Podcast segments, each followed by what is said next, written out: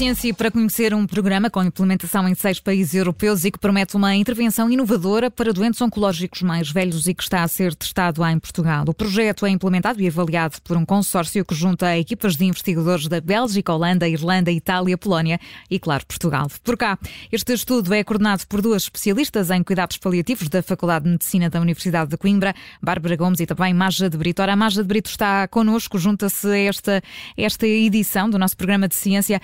De Brito, muito obrigada pela sua disponibilidade. Boa tarde, bem-vinda.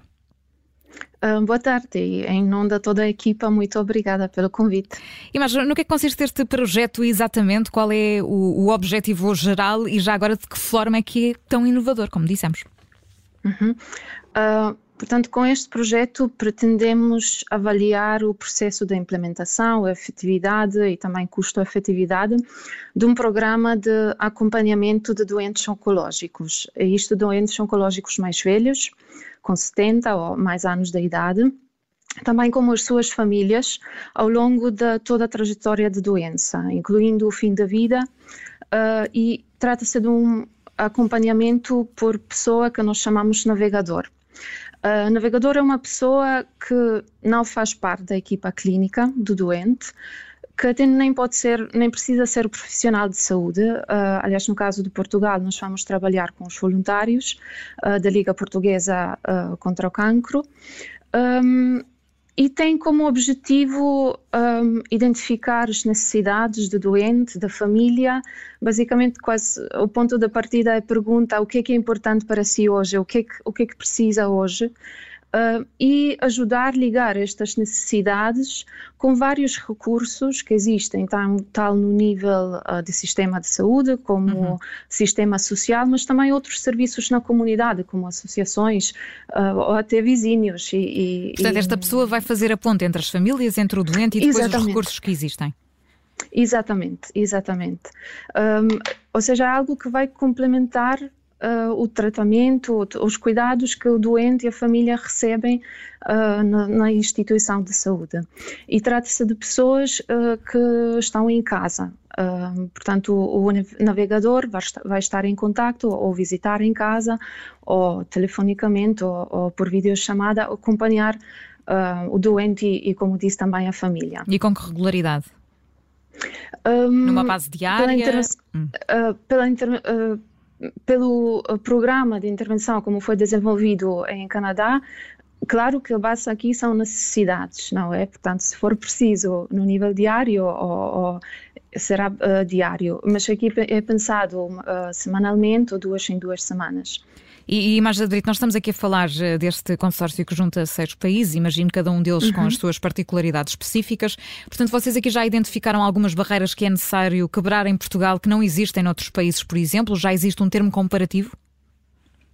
Uh, neste momento um, ainda não temos uh, um, noção sobre quais são as barreiras que vamos encontrar e, e é exatamente esse um, objetivo também, a primeira parte do projeto uh, vai ser a adaptação desta intervenção e, e também ao, ao, longo destes cinco anos uhum. vamos acompanhar por perto todo o processo da implementação, exatamente para percebermos quais são as barreiras, uh, quais são os fatores que talvez facilitam a implementação desta intervenção, ah, porque, enfim, nós também queríamos um, depois formular recomendações ou, orientações para que as um, instituições de saúde ou, ou, qualquer centro clínico que poderia ter interesse uh, no futuro utilizar, exatamente. Mas já existem aqui alguns seguir. indicadores eh, base para esse ponto de partida, há áreas a que estão mais atentos, neste caso, da realidade portuguesa? Um, nós sabemos que um, nós sabemos que Portugal é um, um, país bastante envelhecido, nós sabemos que aqui vamos lidar uh, também com pessoas, uh, vamos ter uma variedade, não é? Uh, o que é que vamos, e, e, e, exatamente este também o objetivo do nosso grupo, é uh, dar atenção também nos, nos grupos, subgrupos que, por exemplo, têm nível de escolaridade mais baixa, que ainda é algo uh, muito frequentemente encontrado uh, nas faixas etárias a partir de em cima de 70 anos aqui em Portugal. Uhum. Isto implica que isto é um grupo que, que provavelmente um, têm mais dificuldade uh, também conhecer em, em, quais são os direitos, na verdade, quais são os uh, apoios que existem. E aqui achamos que o navegador, uh, de facto, poderia um, ajudar bastante. Um, e aqui os, os, doentes portugueses poderiam beneficiar. Até nessa ponte com as também... equipas médicas também, não é? Na percepção daquilo que, por exemplo, é comunicado.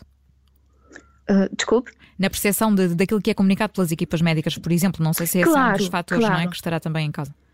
Uh, ou seja, o navegador também vai estar em contato com equipas clínicas, não é? Uh, aqui uh, a ideia é mesmo complementar e não e ligar todos um, todos os parceiros-chave uh, que um doente e uma família encontram ao longo de toda, toda a doença e continuidade dos cuidados. Já que nos explicou que este, estes navegadores eh, aqui em Portugal, pelo menos, vão ser voluntários. No, noutros países há outras realidades, uh, portanto, não serão só voluntários? Uhum.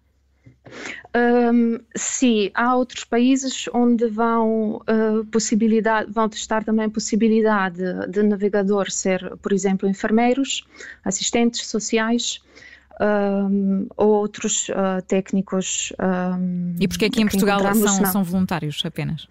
Um, foi, foi a nossa decisão uh, também. Aliás, nós pensamos o que é que já temos.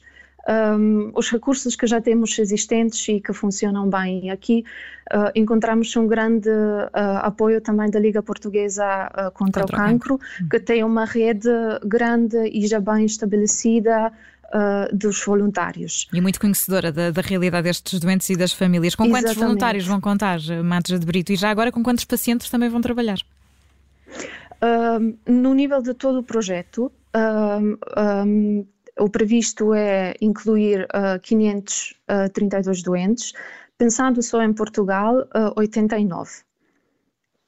89 doentes e previsões doentes, de... junto com familiares, sim. sim. E previsões de quando isto, de quando tudo isto uh, vai resultar nas primeiras conclusões, Marja de Brito, e depois vão ser muito importantes também para, para direcionar esses, esses indicadores, essas informações para, para quem pode mudar estruturalmente alguma coisa. Quando é que isso vai acontecer? Uh, portanto, o projeto, uh, fala, falamos do projeto de cinco anos, não é? Um, e um dos, uh, ou seja, um, estas recomendações, estas orientações uhum. que vão uh, resultar de análises muito rigorosas, um, vamos claramente, uh, vai ser o, o, output final do, do, projeto. Portanto, temos que primeiro, em primeira fase, adaptar, uh, preparar esta intervenção para a realidade portuguesa e para a realidade do, dos outros países.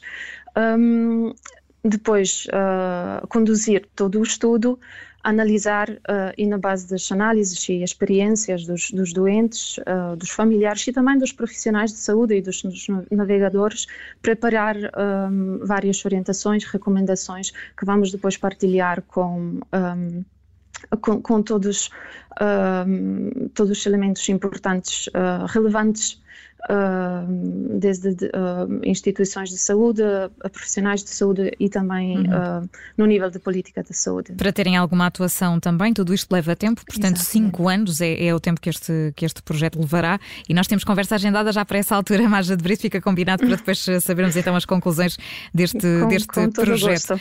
Projeto este que está a ser implementado, como dizia, em seis uh, países, incluindo Portugal, Bélgica, Holanda, Irlanda, Itália e também uh, Polónia. Por cá está a ser coordenado por duas especialistas em cuidados paliativos da Faculdade de Medicina da Universidade de Coimbra, a Bárbara Gomes e também a Maja de Brito. A Maja que se juntou hoje a nós é a quem agradeço a disponibilidade. É um programa com, com essa implementação nestes países europeus que está a prometer uma intervenção inovadora junto de doentes oncológicos e também das respectivas famílias que hoje ficamos a conhecer.